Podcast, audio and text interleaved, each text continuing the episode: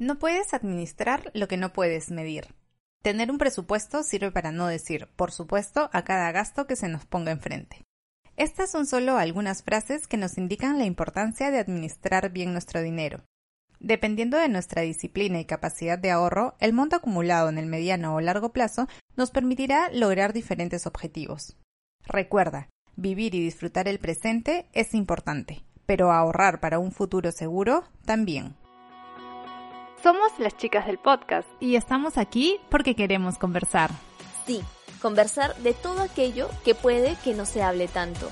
Sexualidad, maternidad, amor, desamor y más. Te invitamos a acompañarnos en este espacio de conversa y buena onda. Soy Lu y yo Consuelo y nosotras somos las chicas del podcast. Y te invitamos a escucharnos en cada episodio. Hola, ¿qué tal a todos? Bienvenidos al sexto episodio ya de Las Chicas del Podcast. Hoy tenemos un invitado súper especial porque la verdad que tenemos un tema que nos interesa mucho, ¿no es cierto, Lu?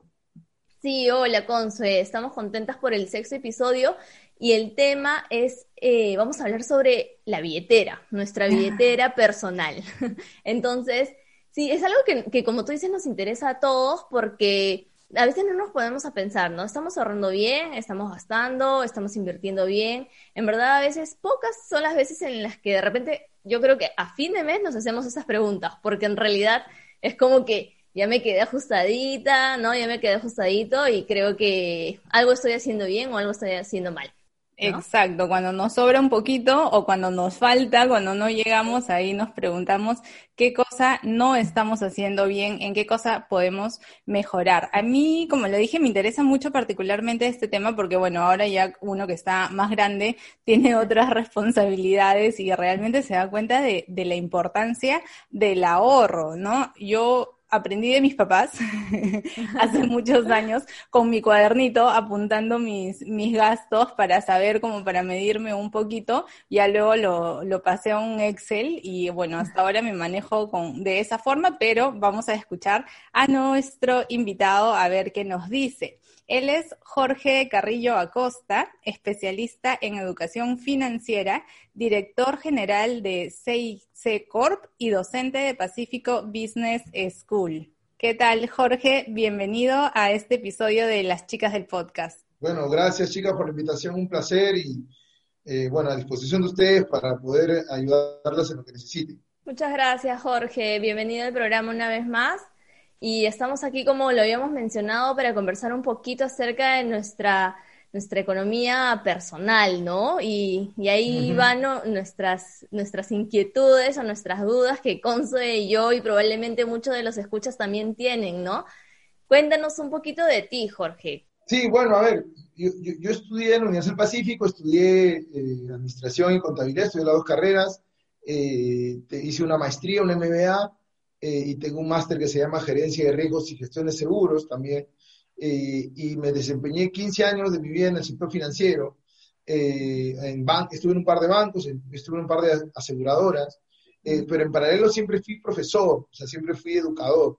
No, no de formación, porque no estudié educación, pero sí de vocación.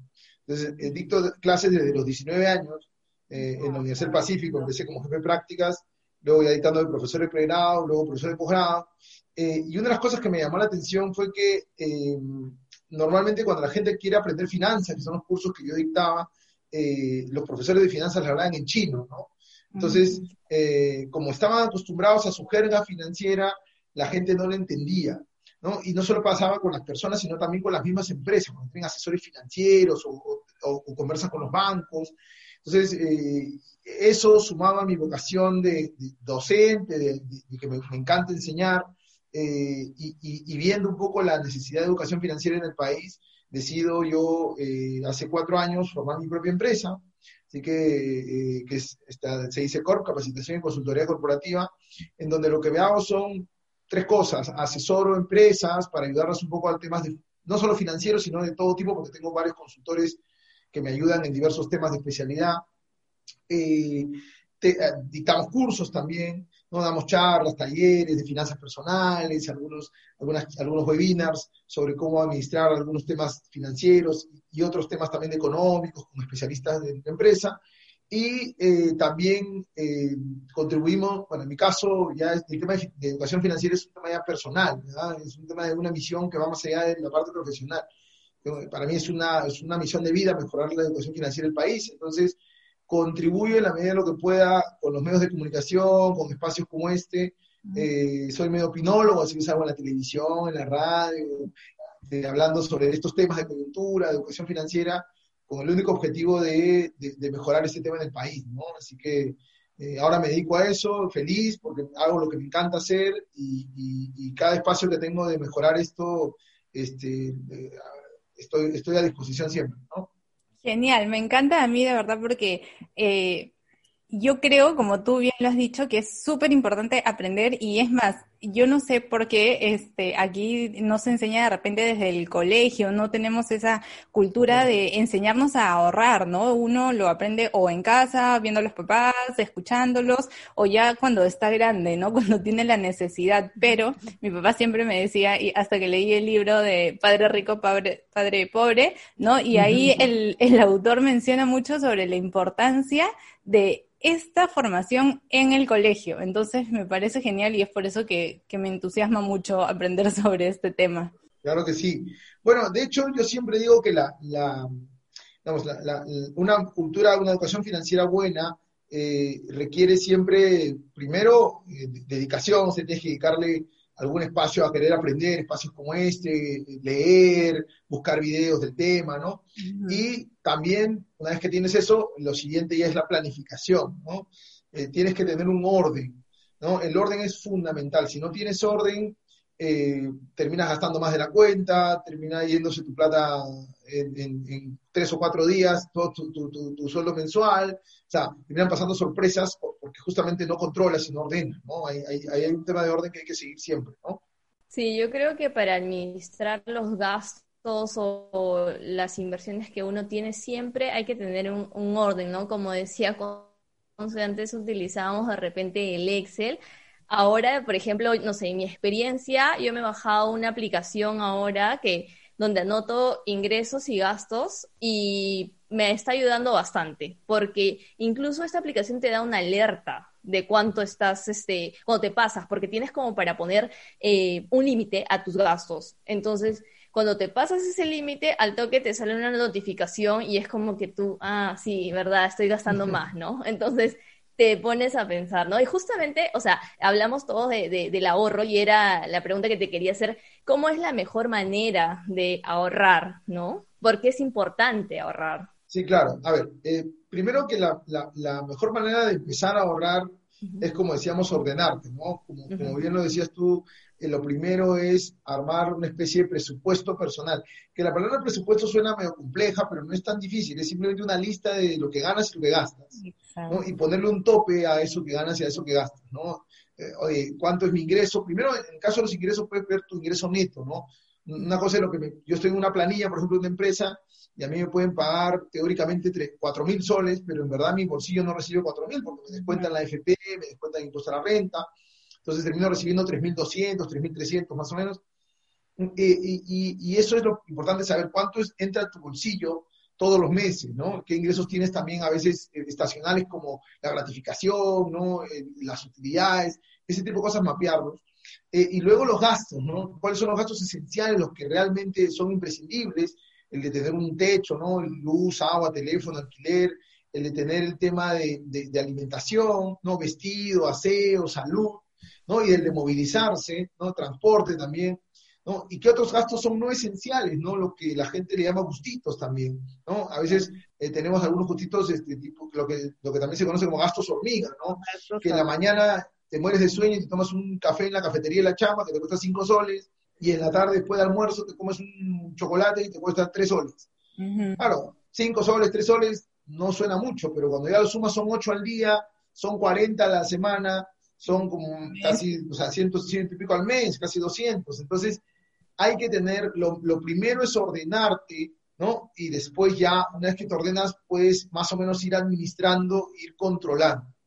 ¿Por qué? Porque el objetivo siempre va a ser ahorrar, ¿no? Lo ideal es que uno gaste menos de lo que gana, ¿no? Y tenga un porcentaje para ahorrar. Lo, lo que se recomienda son dos cosas. Eh, primero que por lo menos tengas la capacidad de ahorrar el 10% de tus ingresos. O sea, si yo gano, a ver, en este mismo ejemplo, si mi bolsillo recibo 3.300, debería ahorrar por lo menos 330 soles todos los meses. ¿sí? Eh, ¿Para qué? Bueno, y, hasta cuándo? Hasta tener eh, por lo menos tres sueldos acumulados, si no son seis. Lo ideal son seis sueldos, ¿ya? Para tener lo que se llama el fondo de emergencia. ¿ya? ¿Y por qué es importante esto? Porque el ahorro te permite varias cosas. Por un lado, te permite afrontar imprevistos, ¿no? Hay mucha gente que lamentablemente se quedó sin trabajo en la pandemia y, menos mal que muchos ahorraron también y pudieron vivir de eso.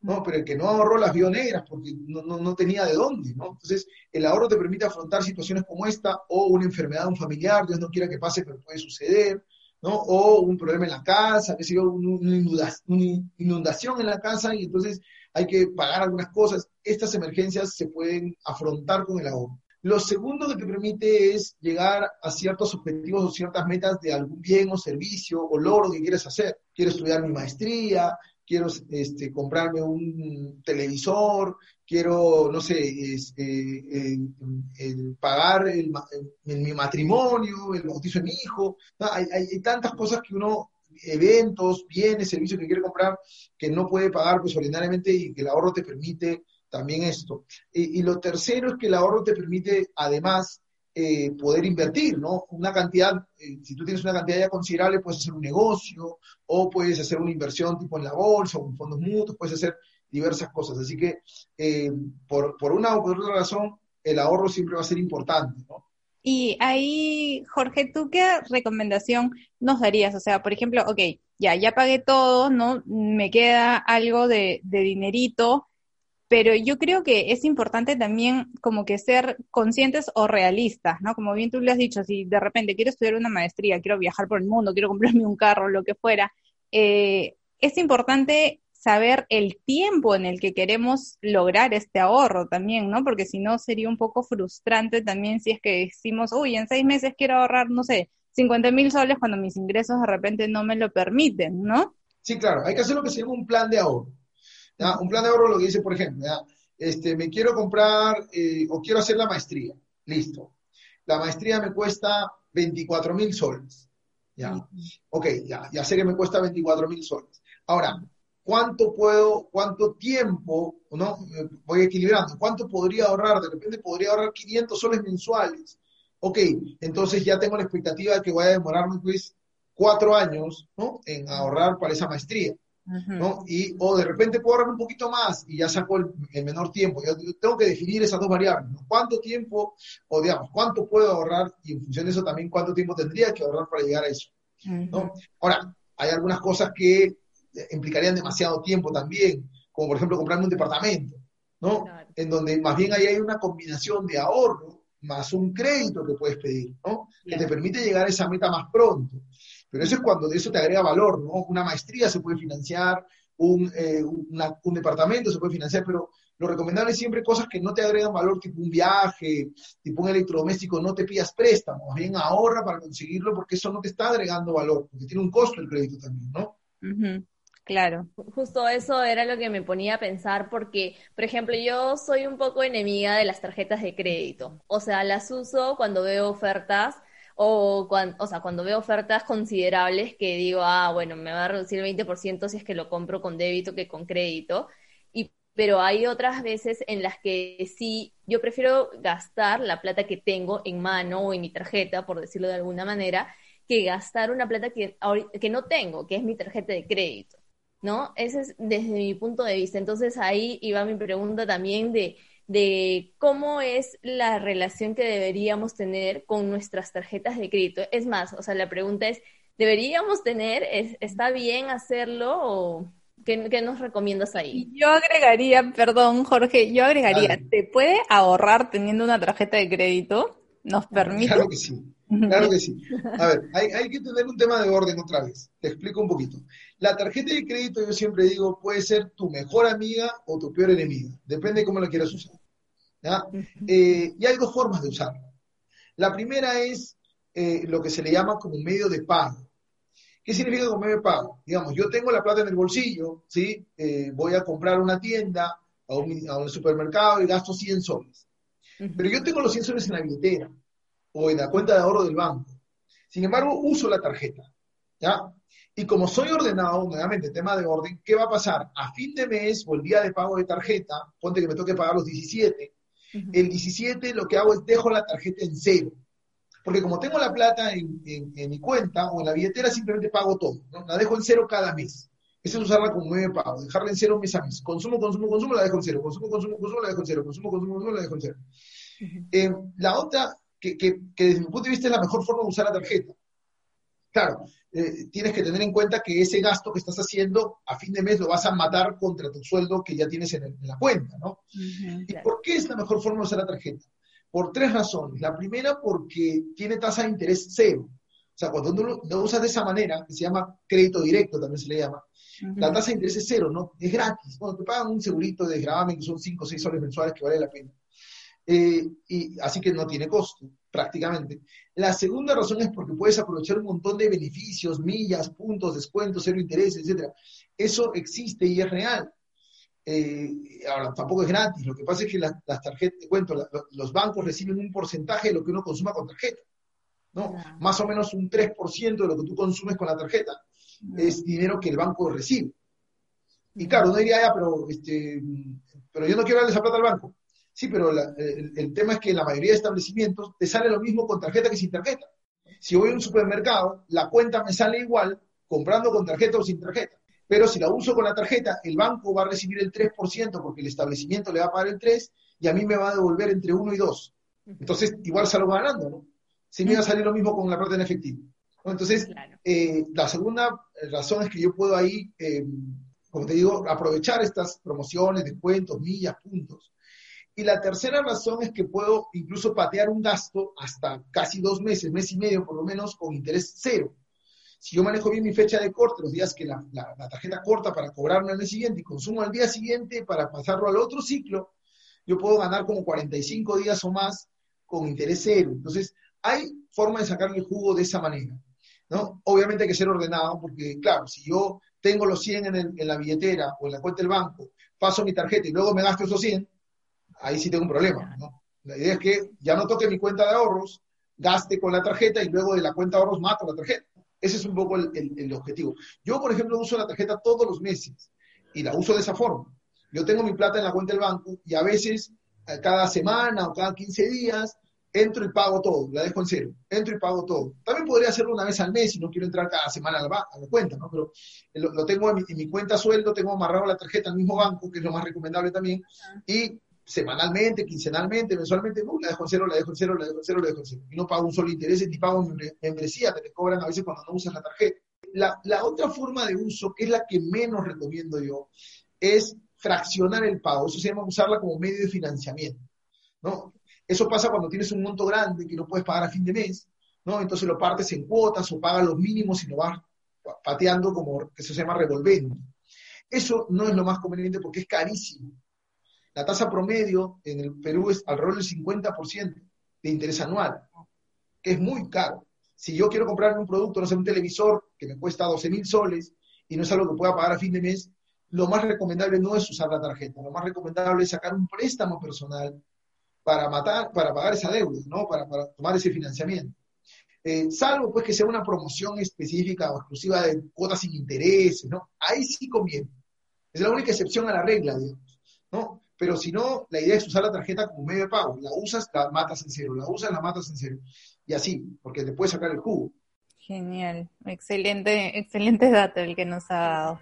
Sí, a mí, a mí me pasa, bueno, como mencionas, de que sí, casi todo también lo sacó en, digamos, se dice cuota cero o cuota uno, ¿no? Creo cuota cero. Cuota cero, o crédito directo. Claro, un, ajá, o crédito directo. Pero o sea, yo vivo con que ya tengo que pagar, ya tengo que pagar, ya tengo, o sea, como me estreso un poco yo, sinceramente, pero por eso es que yo gasto mi tarjeta de crédito y al toque estoy depositando. sí, al toque me estoy ya depositando.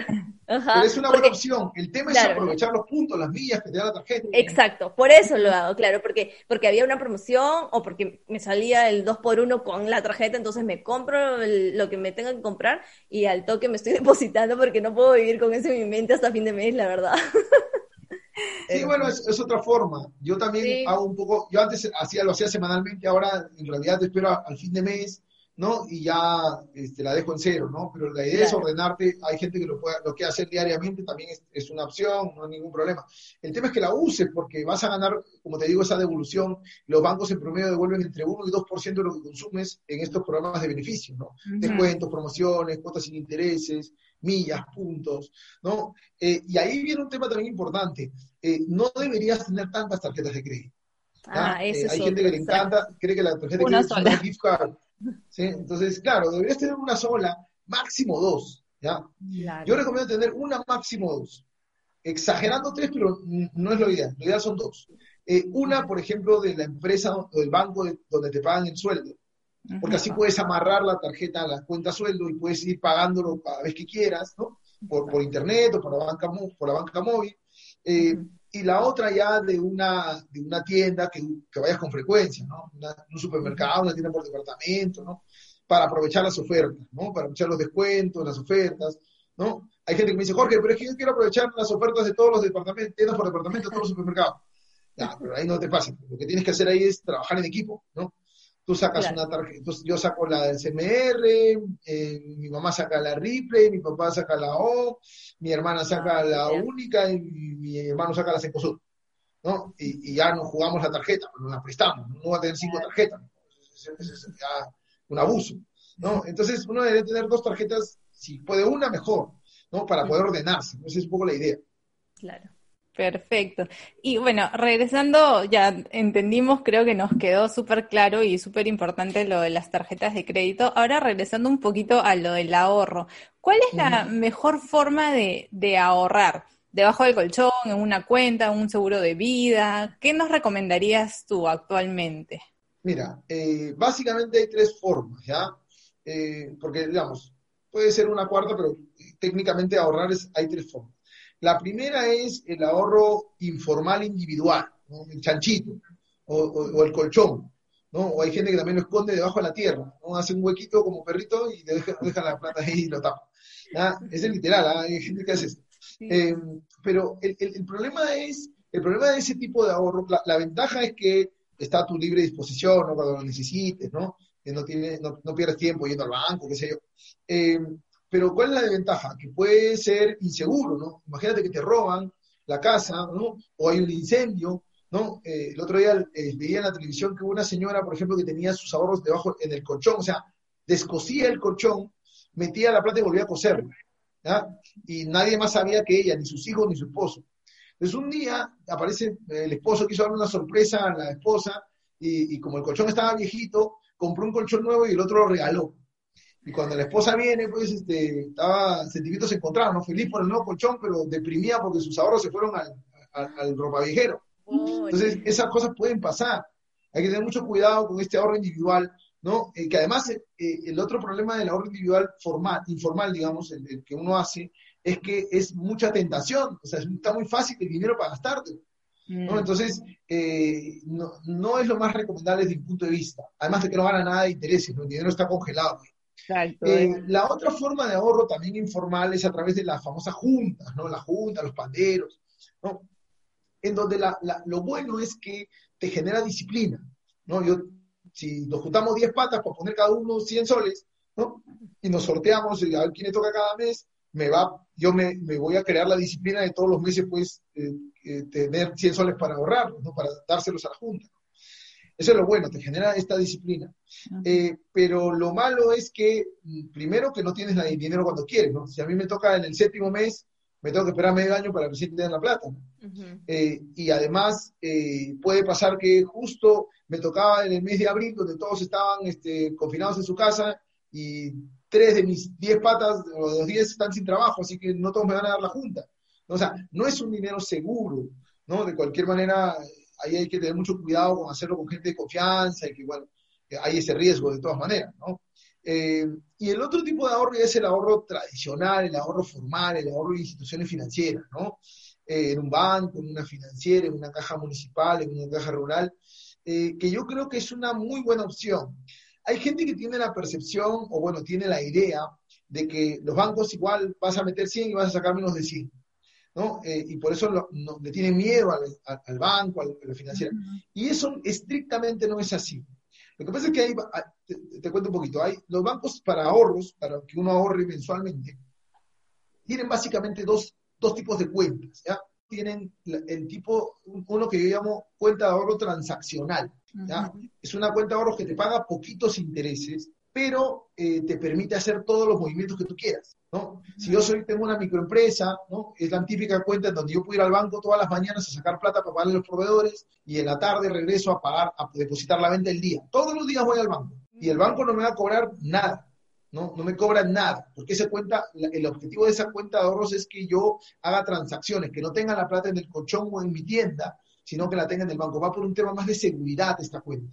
Ah, No paga muchos intereses, pero sí es seguro, ¿no? Al otro lado, tienes otra cuenta de ahorros que lo que busca ahí sí es ahorrar de verdad. Esta de acá te paga más intereses, hay bancos que pagan hasta 4.5% al año, que es muy bueno. Pero acá sí te limita los movimientos. Te dice, oye, esta cuenta es para que ahorres, no para que saques plata. Entonces, máximo te permito dos retiros al mes en ventanilla o en cajero automático. Los depósitos que tú quieras, pero máximo dos retiros. Entonces, claro, la pregunta es, ¿para qué quieres la cuenta de ahorros? No, la quiero porque lo voy a usar todos los días. Bueno, entonces coge esta, ¿no? Que es más segura que tenerlo en el colchón. No, ¿sabes qué? Quiero, quiero empezar a depositar mes a mes este, una platita para, el fondo universitario de, mis hijos. Ya, entonces usa la otra, donde tú vas a ir mensualmente y solo vas a depositar. Incluso puedes tener las dos. ¿no? Hay gente que tiene su cuenta sueldo, que es como esta, porque puede hacer todos los movimientos, y aparte tiene otra cuenta de ahorros para, de- para mes a mes depositar un, un monto y ir acumulando dinero. Y esta te paga buenos intereses. Yo, por ejemplo, tengo ambas. En el mismo banco tengo la cuenta sueldo, ¿no? donde hago los movimientos, pago de mi tarjeta, hago retiros, qué sé yo, y acá tengo un monto mensual que voy depositando, no, no hago tantos retiros, porque sé que me acá me van a cobrar comisiones, pero acá no me cobran nada.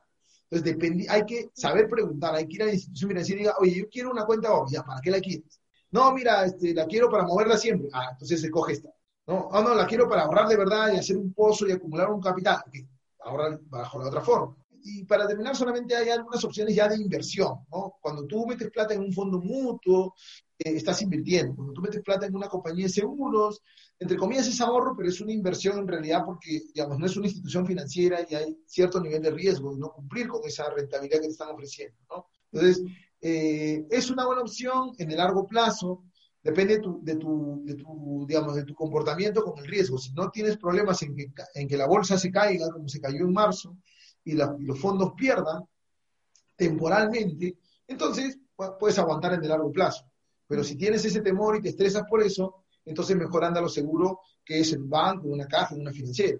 Yo, por ejemplo, ahí también, eh, en el caso del que mencionaste, me parece interesante, hay una sola cuenta de tu sueldo y una cuenta de tu ahorro. Yo también soy de la idea de que sea así, pero mi pregunta era si es que es- tienes tu cuenta sueldo, ¿puedes ahorrar en una sola cuenta? O sea, es bien difícil, creo yo, ¿no? Sí, porque eh, puedes desordenar un poco, ¿no? Sí. Además, sería ineficiente. Me explico. Si tú ganas, por ejemplo, ganas 5 mil soles y tú todos los meses gastas 4 mil, ¿no es cierto? Te queda mil para ahorrar. Entonces, si tú lo tienes en la misma cuenta, esos mil van a crecer a una tasa chiquitita, ¿no? También Entonces, mejor esos mil todos los meses, mete mil en la otra cuenta que va a empezar a crecer mucho más. creciendo. Claro, Entonces, porque no- Recibo mi sueldo de 5, ya sé que voy a gastar 4 mil, transfiero mil a esa otra cuenta, ¿no? La que va a crecer, y Claro. con estos otros 4 voy haciendo mis movimientos, mis pagos, etcétera. Sí, bueno, bueno, buen consejo igual. Ok, Jorge, bastante claro lo que nos has mencionado sobre las cuentas, ¿no? La diferencia de cuentas de ahorro. Ahora yo tengo una duda. Eh, ¿Vale ahorrar, sobre todo en esta época, en dólares? Mira, ay, el dólar es el, el- el, digamos, el tipo de cambio es la variable más impredecible de la economía. Porque, porque además no, no depende de, de- de ca- de nosotros ni siquiera como país. No depende de lo que haga el gobierno o el Congreso, depende mucho de lo que pase afuera. Entonces, es lo más incontrolable que puede haber, ¿no? En términos de, de tu, de tu bolsillo. ¿sí? Entonces, como es incontrolable, a veces te puede beneficiar, a veces te puede perjudicar. Claro, si uno mira los últimos meses y dice, oye, el tipo que me está subiendo, ahorremos en dólares, porque si no, eso lo voy a perder. ¿No? Eh, sí, pero el día que empiece a bajar, vas a decir, no, mejor ahora ahorro en soles porque el dólar está bajando y empiezo a perder. ¿No? Entonces, em, yo, en realidad, particularmente, independientemente de la coyuntura de los últimos meses, yo siempre sugiero ahorrar y prestarse en soles. Em, partiendo de que tú ganas tu sueldo y, tus gastos son en soles. ¿no? Ah, si yo gano, yo estoy, soy un extranjero, gano en dólares y mis gastos son en dólares también, porque digamos, tengo que mandar plata afuera, que sé ahí sí puedes ahorrar en dólares. Pero si yo gano en soles y en la mayoría de casos gasto en soles, ahorro en soles. Eh, de, tal manera que tiene dos ventajas. La primera es que no dependo de lo que pase en el mundo. o sea, lo que haga Donald Trump no me va a afectar al bolsillo. Porque, digamos, yo tengo la plata en soles. ¿no? Eh, y los soles no van a cambiar. Y, en los últimos 20 años, pues, la inflación del Perú ha sido, pues, menos de 3%. Así que la moneda del sol es una moneda bastante, bastante fuerte. Eh, y la otra ventaja es que las tasas de interés que te pagan en soles son diametralmente más altas que las que te pagan en dólares. El dólar es una miseria. Entonces, la CTS, por ejemplo, la gente que tiene CTS, eh, en una CTS en soles te puede pagar 7%, hasta un poco más pero en, dólares no te van a pagar, no va a llegar al 2% de avales. Entonces, yo, yo la verdad que recomiendo, yo prefiero, por lo menos es lo que yo hago, yo ahorro en soles y si me tengo que endeudar, también me endeudo en soles. Claro. De tal manera que no, tengo, no voy a depender del tipo de cambio. Que me puede beneficiar en épocas como esta, para el caso de ahorros, sí, pero si hubiese sido un préstamo, me está perjudicando ahora porque estoy pagando más plata. ¿no? Y viceversa, cuando empieza a bajar va a ser al revés. Entonces, esto no, no, me gusta a mí depender de otras cosas que no, que no tengan que ver conmigo. Entonces, yo, yo prefiero ahorrar y, y prestarme en soles, ¿no? Está bueno. Y justo estaba eh, pensando mientras conversábamos sobre, por ejemplo, CTS, ahorros, cuentas. En el caso, eso yo creo, bueno, tú me corregirás si es que es, un, es manera de ahorrar de, de una persona dependiente. Pero en el caso de un independiente, ¿es, eh, ¿difiere en el tema del ahorro, en el tema de las finanzas personales? ¿Es, ¿Es, muy diferente? A ver, en el independiente la diferencia básica es que por un lado sus ingresos no son necesariamente fijos, ¿no? O sea, cuando eres independiente estás con recibos por honorarios, eres un consultor, por ejemplo, o eres un profesor que está con recibos por honorarios, no siempre tienes los mismos, las mismas semanas, todas las horas ocupadas, y no siempre vas a tener los mismos ingresos. ¿no?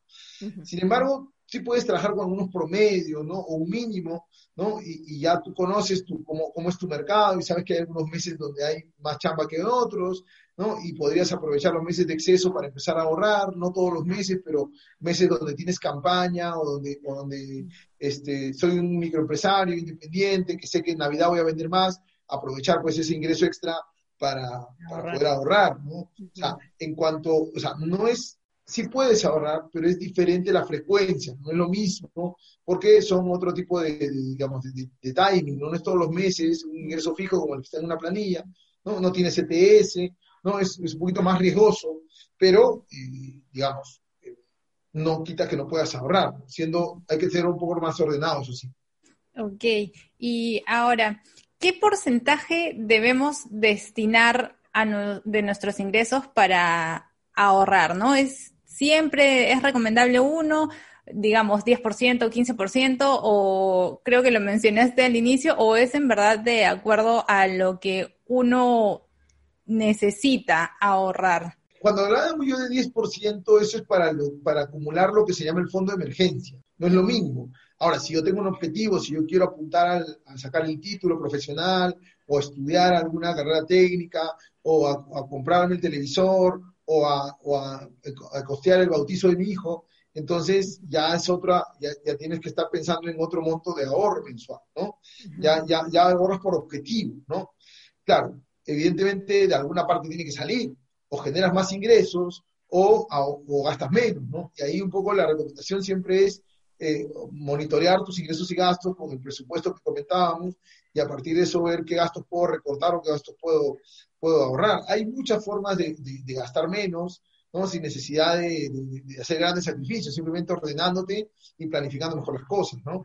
Y Jorge, ¿a, eh, partir de qué edad es bueno este tipo de mm, ahorro o de conciencia económica personal? ¿No? Desde que comenzamos nuestro primer trabajo o, desde cuándo, porque, bueno, desde que ahora tenemos uso de razón.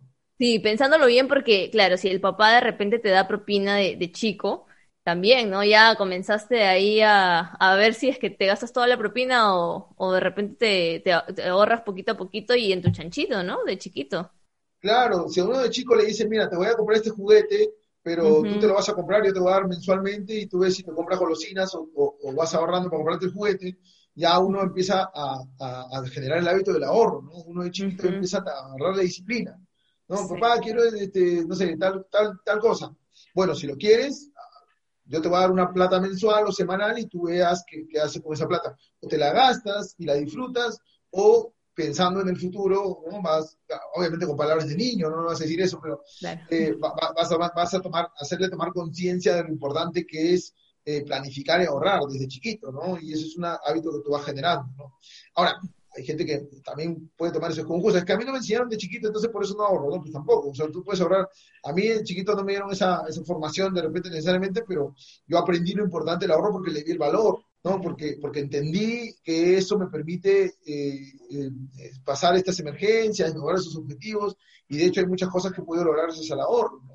Claro, y aparte de eso se aprende, ¿no? O sea, no creo que claro. es excusa eso de que no me enseñaron, porque por último se aprende y, y ya está, ¿no? Todos aprendimos de alguna manera. Pero algo. eso es un hábito, ¿ya? O sea, No, es, es, o sea, no es fácil. Así uh -huh. como no fue fácil empezar a ponerse cinturón de seguridad cuando manejabas, uh -huh. así como no fue fácil empezar a usar mascarillas, ¿no? Hace seis meses.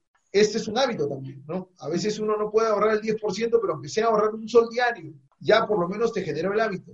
¿No? Y cuando menos lo esperas ya tienes esa disciplina. Ojo, que todos hemos pasado por, por un desorden financiero. ¿ah? Yo cuando salí de la universidad y empecé a trabajar, pues creía que la tarjeta de crédito era una gift card y empezaba pues a reventarla, ¿no? Y empezaba a carruselar el dinero y vivía para pagar la tarjeta. Después, obviamente, ya fui, fui ordenándome y ya aprendiendo a ahorrar y a, y a, y a poder este, acumular alguna, algún capital y poder este, racionalizar los gastos y no gastar por gusto. O sea, ese tipo de cosas uno tiene que, que, que, que aprenderlas eh, a veces a golpes, pero las va aprendiendo y cuando uno toma conciencia puede agarrar esa disciplina, ¿no? Totalmente. Ahora, ¿existe, se puede decir, un presupuesto mensual ideal? De repente, tanto porcentaje de gastos fijos, ¿no? Ya sea servicios de luz, este, seguro de salud, hipotecario, alquiler, tanto porcentaje para alimentación, eh, eh, un porcentaje específico para salud, movilidad, o vuelvo con eso. ¿Existe un porcentaje específico o depende de cada uno qué porcentaje le destina a, bueno, si tenemos un alquiler o un hipotecario no podemos decidir libremente, ¿no? Pero de repente sí para movilidad, en vez de usar taxi este, o auto, transporte público o bicicleta, entonces ahí podemos reducir. ¿Se puede manejar eso? ¿Depende de cada uno? Mira, el, como porcentajes no hay una regla porque es muy relativo, ¿no? Una cosa soy yo que vivo solo este, y dependo de mí mismo, y otra cosa es si tuviera pues este, familia, ¿no? Esposa, hijos, y tengo que mantener ese hogar de repente, y es una sola fuente de ingreso, porque, este, no sé, eh, la, la, la, la, esposa está, está, sin trabajo por la pandemia, entonces yo tengo que sostener todo el hogar, y evidentemente no es, no es este, el mismo porcentaje pues, que siendo uno solo, ¿no? O sea, eso eh, eh, es súper relativo. Sin embargo, sí hay algunas cosas como hábitos que uno puede hacer que pueden evitar que gaste de más. O sea, siempre, en, en, general, tus gastos deberían ser, digamos, deberían ser muy bien controlados y hay gastos que deberías, tú sabes que puedes evitar. Te voy a poner un, algunos ejemplos. Por ejemplo, no comer en la calle, ¿no? Evitar comer en la calle y llevar tu almuerzo a la oficina. ¿no? Ahora que estamos en trabajo remoto, muchos estamos comiendo en casa y estamos ahorrando, ¿no? Pero digamos, cuando vuelva a la normalidad del tema, eh, siempre se ahorra más cocinando en tu casa y llevando tu tapercito que comiendo en la calle, ¿no? Está comprobado que el mismo menú que comes en la calle preparado en tu casa sale entre tres y cuatro veces menos. Entonces, un menú en Miraflores, en San Isidro, en San Borja te puede costar, no sé, 15 soles. Y ese mismo plato de comida o ese mismo menú preparado en tu casa te cuesta 5. Y cuando tú lo multiplicas, son 10 soles por día, ¿no? Son 50 a la semana, son 200 al mes, ¿no? Esa es, un, por ejemplo, una, una idea. Eh, evitar, como tú decías, tomar taxis. A veces uno sale apurado y, y por no llegar tarde a la chamba, ya, pues si uno es ordenado y disciplinado, se levanta más temprano, ¿no? Además que cocina temprano para, para llevar su comida y encima sale más temprano, ¿no? Y, y, te, y te imagínate un taxi te puede costar, no sé, 20 soles versus agarrar el transporte público te puede costar 5. El ahorro es mucho más grande, ¿no? Em, y hay cosas también que podemos hacer en casa, ahora que estamos de pronto más tiempo en casa, que pueden evitar gastarte más. Cuidar la luz, por ejemplo, ¿no? Desenchufar los electrodomésticos antes de dormir en la noche. Desenchufas el televisor de la sala, desenchufas la lavadora, este, incluso el microondas. Bueno, la refri no la desenchufa porque se valora la comida, pero el resto sí puedes desenchufarlo. Y no solo en la noche, ¿no? Una costumbre, por ejemplo, que todos tenemos y nos cuesta mucho sacarnos es el bendito cargador del celular. Cuando descargas, cuando sacas el cargador del, del, celular, dejas el cargador enchufado, ¿no? Y eso primero provoca incendios y segundo chupa energía. Entonces uno puede acostumbrarse pues a ahorrar energía por ese lado, a ahorrar agua. Cuando te lavas los dientes, dejas el caño abierto, cuando te jabonas en la ducha, dejas el caño abierto, cuando lavas los platos, dejas el caño abierto y consumes agua por gusto. Entonces, eh, hay, hay varias formas eh, de, uno ser consciente de lo que está gastando y, evitar justamente eh, este tipo de gastos innecesarios. Otra cosita más, eh, a veces cuando tú vas de compras, ponte al supermercado, a la tienda por departamento, lo recomendable siempre es hacer una lista de lo que necesitas y respetar esa lista.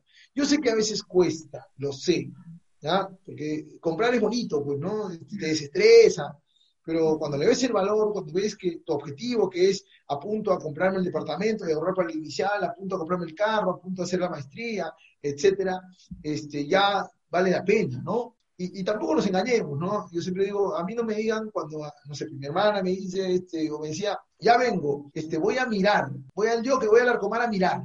Pues, este, si vas a ir a, si vas a, ir a mirar, no, anda sin cartera. Anda sin cartera o sin billetera si eres varón.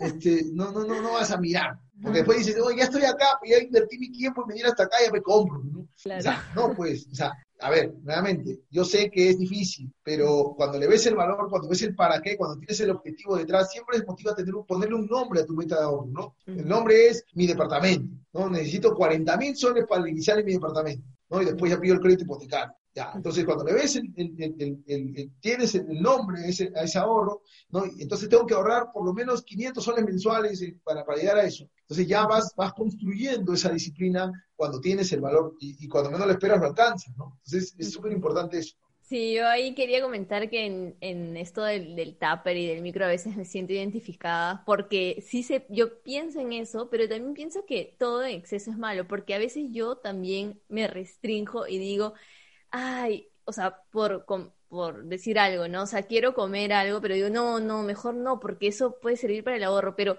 creo que también a veces considero y digo, quiero ese gustito, o sea, sí, de verdad quiero ese chocolatito, quiero comer en esa este, pollería, ¿no? Eh, algo así, entonces como que debemos creo que darnos unos gustitos a veces, pienso, ¿no? No, por supuesto. O sea, nadie dice que no, o sea, no vas a vivir comiendo en tu casa todos los días, nunca pisar un restaurante.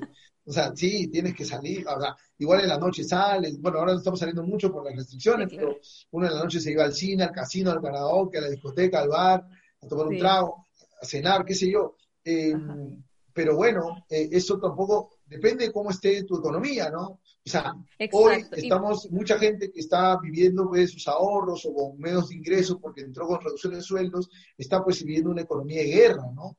Entonces, todavía no es el momento de darse los lujos, pero ya cuando tu economía mejore y si aumenta tus ingresos y si tienes, de verdad, si eres ordenado, eh, vas a tener lo suficiente para ahorrar y además disfrutar el dinero que ganas, ¿no? Repito, hay un tema de disciplina, ¿no? Eh, por ejemplo, por ejemplo, este, otra forma de ahorrar, paga tus recibos a tiempo, ¿no? A veces por desordenado, se venció la luz ayer o se venció el, la pensión de la universidad o del colegio ayer y me olvidé y por un día de atraso te, te cobran 20 soles, 50 soles, la tarjeta de crédito te paga 50 soles por un día de atraso. Entonces, si uno es ordenado, evita ese tipo de gastos que esos 50 soles podían ser tu pollo a la brasa. Entonces, eh, digamos, hay que, hay que saber también eh, guardar cierto orden, ¿no? Eh, este tema de tener una aplicación es súper útil, tener algunas alarmas, ¿no? Porque el día, el día 18 vence mi tarjeta, entonces pones una alarma porque el 18 no te olvides de pagar, ¿no? Y, y, eso es un tema, nuevamente, como decía al inicio, ¿no? Esto es un tema de orden, ¿sí? La, la educación, o sea, a ver, las finanzas personales se controlan con dos cosas, como decía, ¿no? Planificación. Y educación si tú planificas y te, informas, preguntas, averiguas, ¿no? Eh, eh, y además tienes disciplina, es ordenado y planificas, este, en realidad se puede mejorar mucho las finanzas personales. Sí, totalmente, totalmente de acuerdo. Muchísimas gracias, Jorge, por tu tiempo. Como para finalizar, eh, ¿qué le podrías decir, recomendar, aconsejar a todas las personas, sobre todo jóvenes, creo yo, ¿no? Que tenemos de repente todavía muchos planes, muchas metas para poder cumplir estos sueños que tenemos, ¿no? sobre la importancia del ahorro.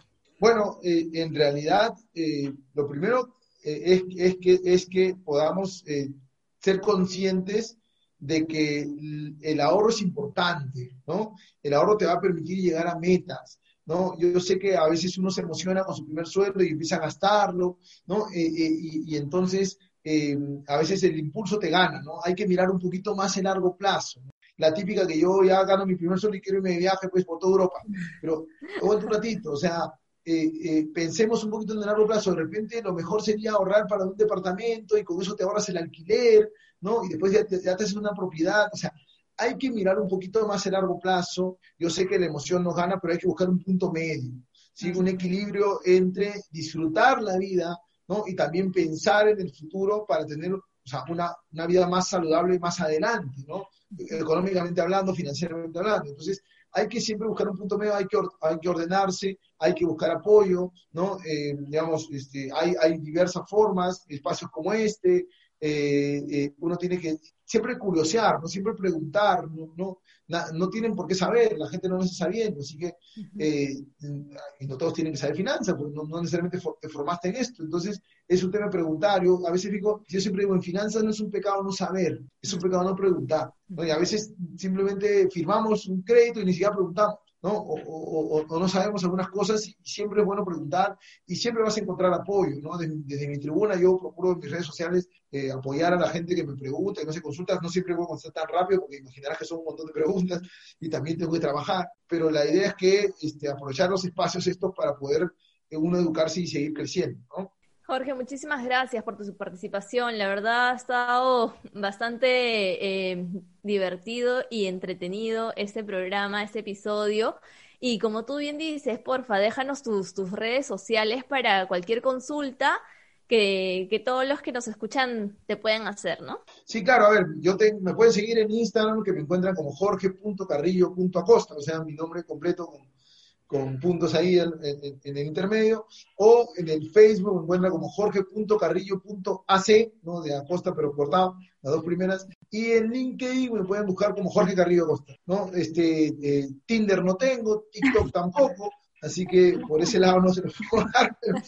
Twitter tengo, pero no lo uso porque no me gusta pelear, ni menos por escrito, así que este, ahí lo, tengo ahí, pero nunca lo uso. Así que eh, Facebook, LinkedIn o Instagram, eh, con todo gusto para ayudarnos. Perfecto, ya saben, entonces. Muchas gracias, Jorge, gracias por tu participación. Sí, gracias nuevamente y ya saben todos los interesados en este tema, ahí está Jorge para atendernos gustosamente. Así es. Muy bien, éxitos. Gracias. Gracias, por la invitación. Gracias. Bueno, ha sido, como, Conce, eh, como decía, ¿no? Bastante entretenido, bastante nutritivo también este episodio. Yo creo que quería contarte igual una anécdota chiquita que era mi mamá ahorra también en debajo, no debajo del colchón, ahorra, ahorraba en billeteras. Entonces yo no vivo con mi mamá. Entonces, un día dije, voy a ordenar mi cuarto, el cuarto que la tengo en casa de mis papás, y saqué mis billeteras, saqué todo, ¿no? Todo lo que ya no me servía. Y en una de esas, una de las billeteras que boté era donde estaban los ahorros de mi mamá. Más o menos lo que contó Jorge del colchón. Sí, justo lo que contó Jorge. En el caso de él fue, eh, bueno, el que contó fue el colchón y en mi caso fue la billetera. Menos mal que mi mamá se dio cuenta que yo estaba haciendo limpieza en, mi cuarto y me dijo, no botes esa billetera porque ahí tengo mis ahorros y no. Y entonces, bueno, eso me queda como anécdota y a la vez como recomendación de que yo también, al igual que Jorge, creo que recomiendo, mejor no hacerlo de manera formal para aquellos que, que de repente todavía no se animan. Sé que a veces es este tradicional o a veces es un poco complicado, sobre todo para las personas mayores, ¿no? Que, que no están acostumbrados a esa política del ahorro de un banco. Pero bueno, eh, yo creo que es, es, un buen consejo, eso lo tomo como, como apunte de este episodio. Sí, y además, sobre todo, algo importante que mencionó también es de repente la tasa del interés que podemos ganar, ¿no? De repente metemos 100 soles y de aquí a pues a un par de meses ya tendremos 110, pero hemos ganado un poquito aunque sea. Y otra cosa con la que también me quedo es el orden, la disciplina. Y esto creo yo es importante enseñarlo desde chiquitos. En mi caso, eh, mis papás, a los tres, porque somos tres hermanos, siempre nos decían, ahorren, ahorren, ahorren. Ellos siempre han ahorrado bastante. Bueno, tengo que hacer ahí, tengo que reconocer que no fui la más disciplinada cuando, este, cuando era más este, chivola, pero este, no soy mamá, pero yo creo que ahora sí, a mis sobrinas, por ejemplo, y yo sí les diría, ¿no? Igualito, ahorra, porque en verdad la situación es incluso distinta a como era antes, ¿no? Comprarte ahora un departamento no cuesta lo que costaba hace 10, menos 20, 30 años. Entonces, desde ahorita, enseñarles eso y si es que de aquí unos años que estén más grandecitas, se le puede abrir una cuenta de ahorros eh, y enseñarle, mira, tenías esto y ahora tienes tanto, yo me quedaría feliz, la verdad, con, con eso. Sí, y que la luchen, ¿no? O sea, o sea, no hay que ser malos con los niños, ya, pero, o sea, igual creo que, o sea, que sientan que están ganando y que vean que, que está creciendo finalmente su, su dinero desde muy chicos, ¿no? Así pueden comprarse, no sé, como decía, juguetes, golosinas, de alguna u otra manera, tus objetivos van creciendo de acuerdo a tu edad, ¿no? De repente los más chiquitos juguetes, a los más grandes como nosotros departamentos, a los más grandes la maestría y así y así, ¿no? Crecen diferentes objetivos y creo que eh, si nos proponemos lo podemos Y es bonito ver, lógicamente, cuando te has esforzado y ya lograste eso, ves que el esfuerzo que has hecho un par de meses o un par de años tiene pues sus resultados, ¿no? Claro que sí, claro que sí, eso sí. Bueno, muchas gracias a todos los que nos han escuchado y nos han visto en nuestros canales de las chicas del podcast. Recuerden que nos pueden encontrar en Facebook y en Instagram como arroba chicas del podcast y en Spotify y en YouTube como las chicas del podcast. Así es, Lu. Hasta la próxima y gracias a todos. Chao, chao. Chao.